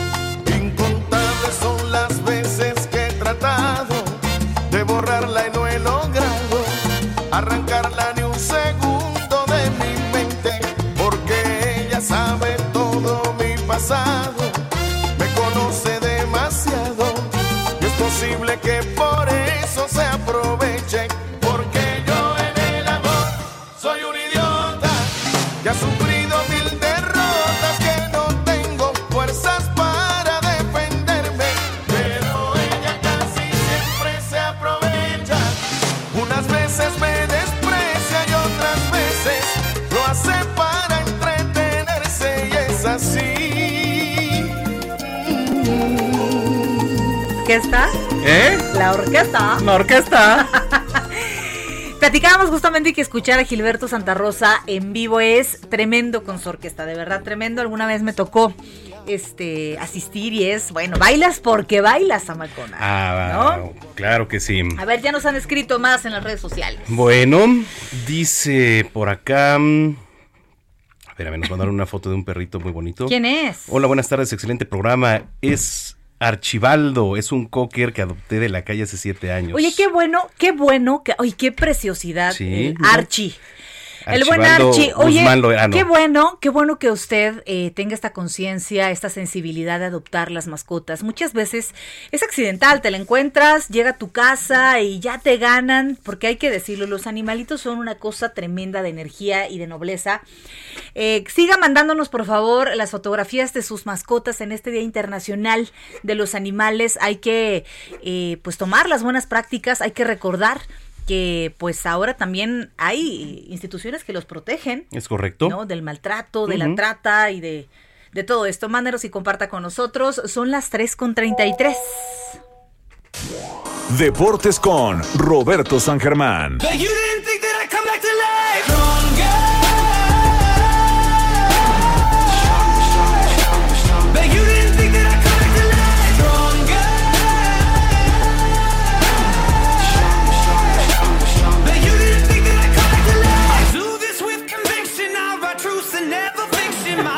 ¿Qué tal, eh? Oye, me imaginé a Roberto San Germán bajando por las escaleras. De aquí, ¿no? sí, con esta rola. O sea, su DJ, hay que decir que él tiene un DJ personal que ha dispuesto Así para es. este programa y sus cortinillas de entrada. Por eso a lo mejor nuestras entradas son pues, de Kinder, Diferente. Kinder 1, Sí. muy modestas, ¿no? Es correcto. Pero el señor Roberto San Germán ha invertido mucho en esto, ¿eh? Sí, le ha invertido tiempo, le ha invertido ingenio y ahí tiene el resultado. ¿Qué tal, eh? Poderosísimo. Señores, señores, Roberto San Germán. ¿Qué tal, señores? Buenas tardes, ¿cómo están ustedes? ¿Cómo se encuentran en este domingo? Ya hace hambre, me imagino, ¿no? Sí, ¿no? Y, y Seb también. ¿Y si es de la mala o de la buena? Pues digamos que de, de- de la mala, ¿para qué te mentimos, no? De las dos, ¿no? Sí, de las- mezclita, ¿no? Es correcto. Eso, eso es todo, señores. Pues bueno, pues vamos a hablar de lo que sucedió ayer en el Clásico Capitalino, que cabe decirlo, que fue el mejor de los tres. Bueno, pues sí. De verdad. Hubo De más verdad acción. que- Sí, creo que después de lo que vimos contra Chivas y contra Cruz Azul ayer en un duelo que fue de voltereta, porque pues, el Pumas iba ganando primero con un buen gol de Vigón, empató Benedetti, volvió a ponerse al frente de los Pumas con gol de Iturbe y luego al final Viñas eh, con un penal empató el duelo y quedó 2 a 2, un buen partido. Y la verdad es que las ausencias pesaron en los dos lados, creo que pudo haber sido mejor, pero de garra fue este duelo, sacan un empate, todos tranquilos a descansar. Y no hay burlas, que si le vas a la América, que si le vas a los Pumas, pues no pasó nada. Pero bueno, eso fue el día de ayer. El día de hoy, ay, son los bandazos del equipo de la señorita Brenda. Ay, no. Ya vas a empezar. Ya vas a empezar. Es que no puede ser posible que la máquina... A ver, el Toluca ha sido uno de los peores equipos del torneo. Van y se meten al infierno, corren al Chepo de la Torre. Oigan, eso de, de correr entrenadores, ¿cómo revive equipos? A mí me llama la atención. Es un método que creo que todos los equipos deberían de utilizar fecha tras fecha y vas a ser campeón. Cada vez que corres a uno, el equipo gana. Sí, Raro, ¿no? pues que los corran cada Pues fin de semana, ¿no? ¿no? Raro, ¿no? En mi pueblo le dicen, les tienden la camita. Ándale. no Exactamente. los quieren y entonces pues jugamos mal. Pero viene uno nuevo y le echamos la culpa al entrenador. Pues hoy pasó, ¿eh? Porque Toluca no veía cómo llegaba su hora y hoy le ganan al Cruz Azul. Chivas. Así, así, así es. 2-0. Oye, Chivas juega en la noche, ¿verdad? Sí, juega hasta la noche, a las 9 de la noche contra el equipo de los Cholos de Tijuana, allá en la frontera, allá en Tijuana, en la, en la perrera, como dicen ellos. ¿No? Pero la verdad es que tú ves lo de Cruz Azul y dices... No ya, posible. déjalo ir, suéltalo, Roberto. Respira, respira y, Mira, y déjalo mira. ir. Hasta el niño cementero está chillando. Oh, Oye, qué cara. y otra nota que no le va a gustar nada a mi querida Brenda, No. porque sé que No. es seguidora, es seguidora de Fran Francisco Valencia. Ah, sí, gatillero. Francisco Mi Valencia, gatillero. el gatillero. Ya lo corrieron de Mazatlán. Pues es que no ganaba nada. Pues es que era de... ¿Cuánto duró más o menos? ¿Unos tres meses? Pues duró lo que sí, lo que iba del torneo, porque hay que recordar que se fue el anterior técnico que ahora está en Tijuana, y este todo un relajo, Guede ya no quería, la mudanza, no sabemos de dónde somos, si somos los monarcas, si somos el Mazatlán, si somos monarcas morado, todo un desastre con ese equipo, y hoy le dan, ayer más bien le dieron las gracias a Palencia, este hombre nada más ganó un partido, hoy los jugadores salieron a decir, pues es que no deberían de correr El primero. ¿no? No, ya van varios, ya van varios entrenadores que les dan No, en este no, no, no, me refiero solo a ganaron el primer partido. Ah, sí, sí, sí, claro, Sí. claro, perdóname, sí, sí, sí, sí, sí, sí, claro. Y pues la verdad es que no pueden hacer nada más con este hombre. Y la verdad es que se quedaron con las ganas. Y como bien lo decías ayer, muy atinadamente, Valencia res- parece que como entrenador, pues nomás no la va a hacer, ¿eh? Pues sí, Ay, ay, viene ay. con todo Roberto, ¿no? Vienes con todo Roberto. No, espérame, ahorita también le va a tocar su repasón al señor Zamacona. No, espérate. Bueno, ya, por No, no, favor, a mí- ¿no? a mí no la nada- veo llegar, por A mí favor, nada ya. más infórmame, nada, a mí nada más infórmame, eh, Roberto. por- Igualado. Ahora, sí, eh, re- repasón, repasón, ya, no le saque, no le saque, le va a gustar. No, no, nada más infórmame. bueno, ok, vamos a informarle al señor Zamacona porque pues resulta que ya se puso muy fresa. Oiga, pues bueno, vamos a hablar de la NFL. Sí, Porque señor. como ustedes saben, ayer pues empezaba toda la situación de qué iba a pasar con los partidos, porque ayer también salió otro positivo de otro equipo de COVID-19, pero se llevó el partido a cabo. Eran los Santos de Nueva Orleans que cuando llegaron a Detroit le dijeron, ¿qué crees, mano? Tu fullback, Michael Burton, trae COVID. Pero bueno, la NFL ya no pudo hacer nada, se jugó el partido, ganó el equipo de los Santos. Pero el duelo de hoy, el que tenemos que hablar, es el de los Vaqueros de Dallas. Ay, Dios. Dallas, Dallas parecía que estaba bien, empezaba bien el partido. Hoy la verdad es que más por los errores de los Browns que por el de los Cowboys, perdieron 49 a 38 en un partido que fue una locura. Qué masacre, Muy mal ¿eh? jugado, muy mal jugado por Dallas. Al final Dak Prescott nos enseñó que sí, como dijo Jerry Jones en la semana, es un coreback que no te va a hacer ganar en los últimos dos minutos. Lanzó una intercepción. Dallas venía tratando de hacer la remontada que hicieron contra los halcones de Atlanta. No pudieron. Y la verdad es que Dallas debería de ir con un mar- eh, debería de ir en el calendario cero ganados, cuatro perdidos, porque Atlanta de verdad que se equivoca en algunos momentos del partido. Sí, Prescott puede llegar a tener 500 yardas, cuatro touchdowns, lo que ustedes quieran, pero jugó bastante mal la primera mitad, un fumble de él y un fumble de Ezequiel Ezequiel Elliott le dan el triunfo a los Browns que aprovecharon todo. La defensiva de Dallas algo tienen que hacer. Hoy deben de correr a alguien, ¿eh? Sí, por lo Hoy- menos. Hoy deben de correr al coordinador defensivo y a todo su staff en la defensiva. ¿eh? Pésimo, pésimo, pésimo. Y bueno, pierde el equipo de Dallas. El que tuvo un partidazo el día de hoy, vámonos rápido, es el señor Tom Brady. Oye, ¿eh? Este hombre, te juro- pasando los años. Roberto, No, ¿eh? hasta que el medio tiempo iban perdiendo por Sí, como por 20 24-7. puntos. O sea, no inventes. 24-7 y le dio la vuelta y terminó ganando el equipo de los Bucaneros 38-31 a un coreback que hay que seguir para el futuro. Justin Herbert, que es el coreback de los, eh, los cargadores de Los Ángeles, este chavito que viene de Oregon es una maravilla. Se equivoca, le gana la presión, lanza una intercepción, por eso no puede tratar de empatar el partido, pero escuche bien ese nombre. Justin Herbert nos va a dar muchas alegrías más adelante, pero se enfrenta a Tom Brady y contra los grandes es difícil. Un error y te acaban. Así de sencillo, ¿eh? No hay más. Y otros resultados rápidos, me digan, dime, dime. dime, No, sí, tío ahí te das cuenta que un hombre puede hacer la diferencia, ¿eh? Un, como Tom Brady. Todo, todo, todo la diferencia. En otros partidos, sí, en otros partidos de equipos que son seguidos en México, en los halcones marinos de Seattle le ganan 31 a 23 a los delfines de Miami, que tampoco pudieron hacer mucho. Es un equipo en reconstrucción y ahorita hay otros duelos. Ya veremos cómo le va a los 49 en la noche contra las Águilas de Filadelfia. Y el partido que iba a ser el interesante a las 4 de la tarde, que es el de los jefes de Kansas City, los actuales campeones contra los Patriotas de Nueva Inglaterra, va a ser mañana a las 6 de la tarde.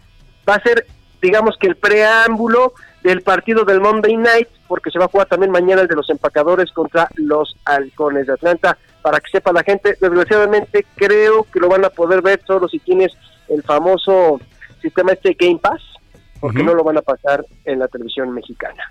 Oye, el que está bueno ahorita es el de Riders contra Bills, ¿no? Sí, también ese vamos a ver este coreback, eh, pues ya no lo novato, eh, Allen, Josh Allen, este coreback de Buffalo que está haciendo muy bien las cosas, un hombre muy fuerte. A ver, a ver cómo les va, porque va a estar, va a estar bastante interesante ese duelo, a ver cómo le va el Chucky, pero bueno, es lo que tenemos, digamos, de lo más importante y nada más para terminar, señores, lo que sucedió ayer. ¿Les gusta a ustedes la UFC? Te voy a ser sincero, no.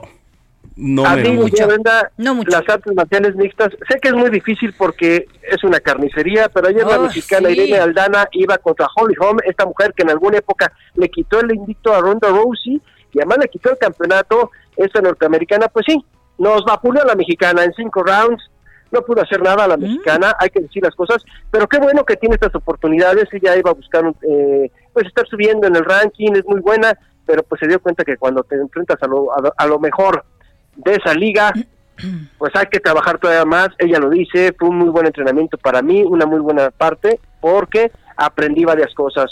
De las derrotas también se sacan conclusiones buenas y creo que es bueno que ella también sepa que no está al nivel, no está al nivel de buscar un campeonato. Híjole, qué difícil, pero como dices, estos encuentros sirven para darte cuenta que hay que trabajar más, no para derrotarte, ¿no? Exactamente, como bien dices, porque muchas veces tenemos que ser, mira, en México creo que muchas veces la prensa es muy porrista. Sí. Y cuando ven ciertas situaciones, ay, no, es que, a ver, señores, también hay que decir las cosas como son. Pues me ganó una que es mejor. Pues Me sí. enseñó. Entonces, pues también, ¿no? Creo que no tenemos que estar porristas, pero sí echarle la- las buenas vibras a esta mujer y decirle que estamos con ella y que, que siga subiendo para que ahora sí vaya por un título mundial. Muy bien, mi querido Robert. Oye, ya nada más, mañana arrancan las finales de división de las grandes ligas de Sí, béisbol. sí, sí. Oye, este, ¿cuáles son tus pronósticos? Mira, yo ayer comentaba que creo que los Rays, lo siento, lo siento, lo siento por la señorita Brenda, creo que van a eliminar A los al equipo de Yankees. los Yankees. Sí, Sí, sí, la, veo muy difícil. Este, por el otro lado, creo que los, me gustaría ver a los Atléticos otra vez, estos del Moneyball, de, de Bean. Me gustaría otra vez que regresaran. Creo que tienen oportunidades contra los, los trampositos de los Astros. Sí, es correcto. Ojalá creo, creo que puede ser eso. Ojalá le ganen. Mañana es a las 3 de la tarde ese duelo y también mañana a las 7 de la noche es el de los Yankees. Ya el martes va a ser el de los Bravos contra los Marlines. Creo que voy con los Bravos. Ese va a ser el del martes, ¿no? Y ya el miércoles, pues, le- el mismo martes, perdón, ya más tarde le tocaría a los Dodgers contra los Padres. Esa serie se me hace que es la más pareja. Buenísima la serie. Y creo que van a ser los Dodgers, ¿eh? Correcto. Bueno, Yo también creo. Muy bien. Pues bueno, señores, Ya platicamos el Ya fin de semana, mi estimado Robert. ya, ya estamos, señores. Pues pasen muy buen fin de semana, lo que queda, coman rico y si van a tomar, pues nomás cuídense, ¿no? Eso es correcto. Un abrazo. Abrazo. Abrazo a todos. Roberto San Germán. Son las 3.45. Heraldo Radio.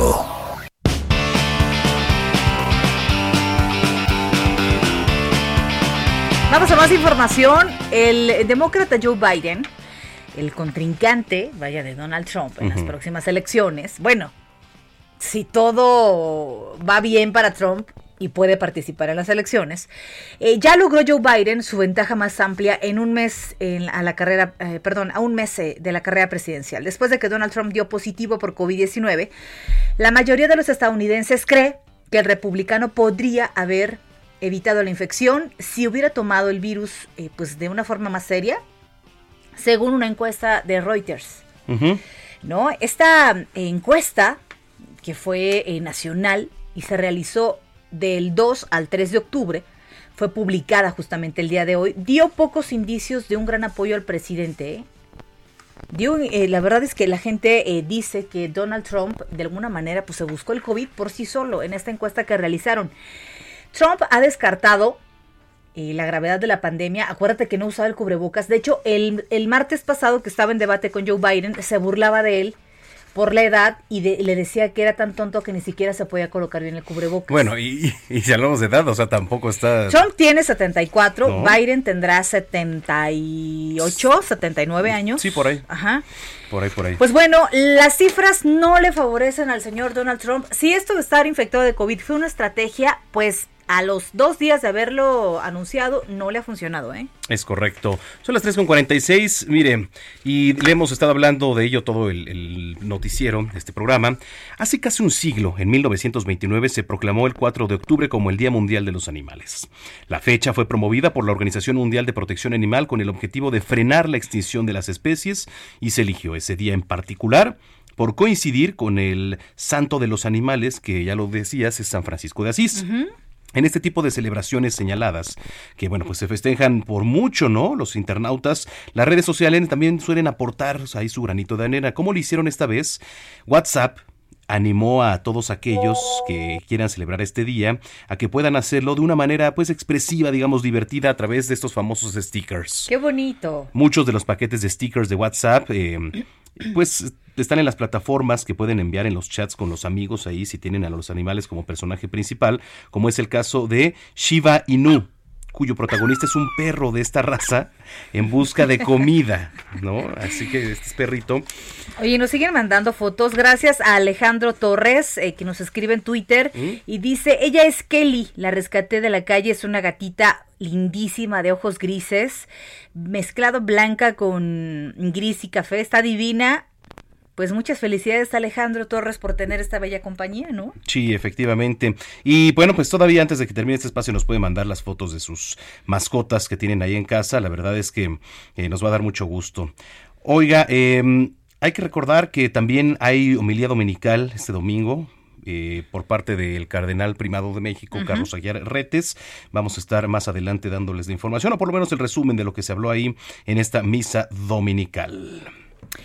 Ya les platicábamos al inicio justamente de este espacio informativo que eh, miles de personas en Alemania se oponen a las medidas sanitarias eh, por la pandemia de COVID-19.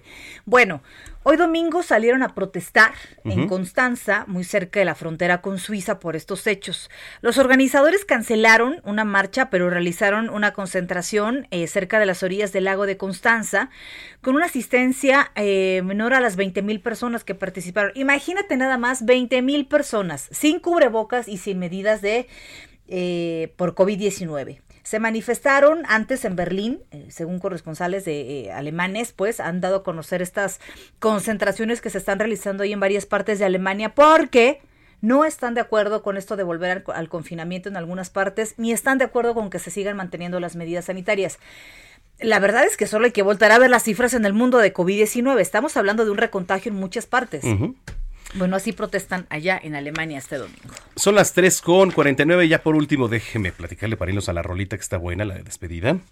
A ver, ¿qué creen? La jefa de gobierno, Claudia Sheinbaum, eh, pues comentó por ahí en conferencia que se va a realizar una consulta, querida Brenda, a algunos de los vecinos para determinar cambios de los nombres de las calles, de algunas plazas, de colonias de personajes políticos que fueron responsables de actos de represión, dijo, Por ejemplo. en la segunda mitad del siglo XX, entre ellas la colonia Nueva Díaz Ordaz en Coyoacán.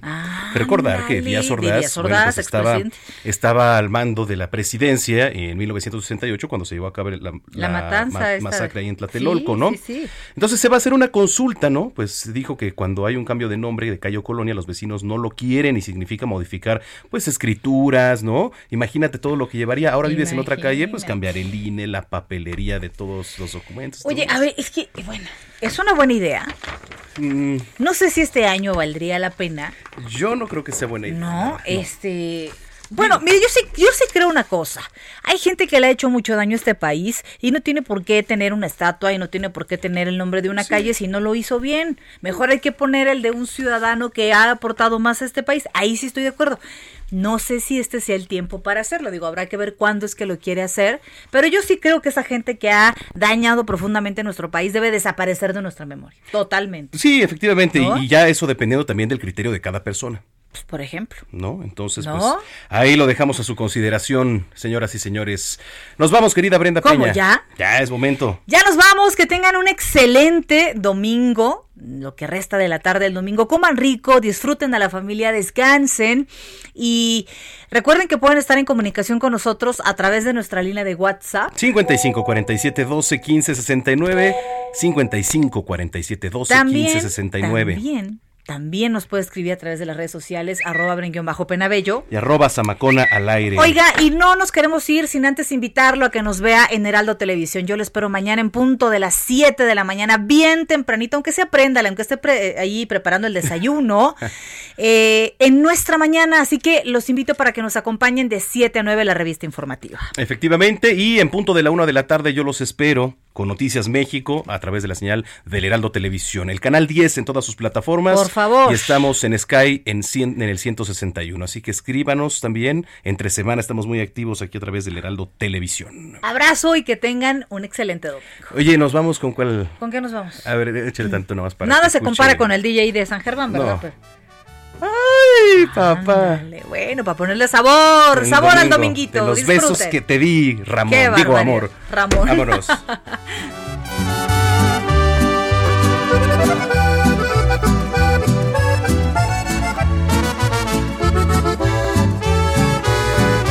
Yo también te extraño, también me desvelo viendo nuestras fotos y videos.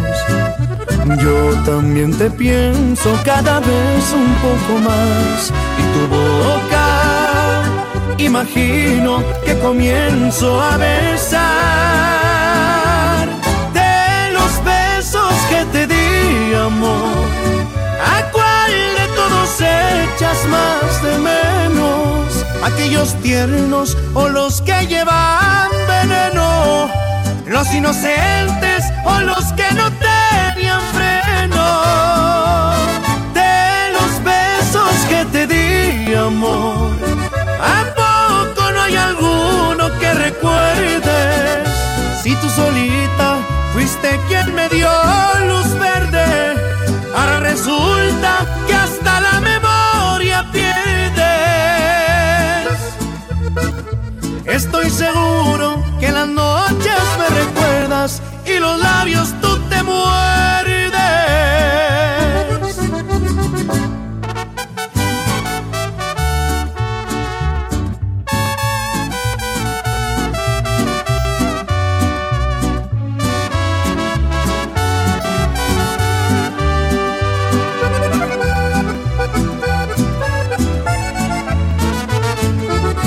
De los besos que te di, amor echas más de menos? ¿Aquellos tiernos o los que llevan veneno? ¿Los inocentes o los que no tenían freno? De los besos que te di, amor. ¿A poco no hay alguno que recuerdes? Si tú solita fuiste quien me dio luz verde, ahora resulta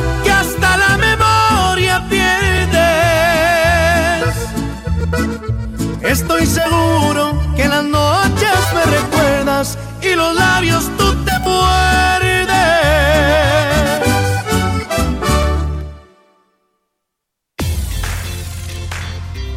Hasta aquí, la información con los dos a las dos. La revista informativa de El Heraldo Radio.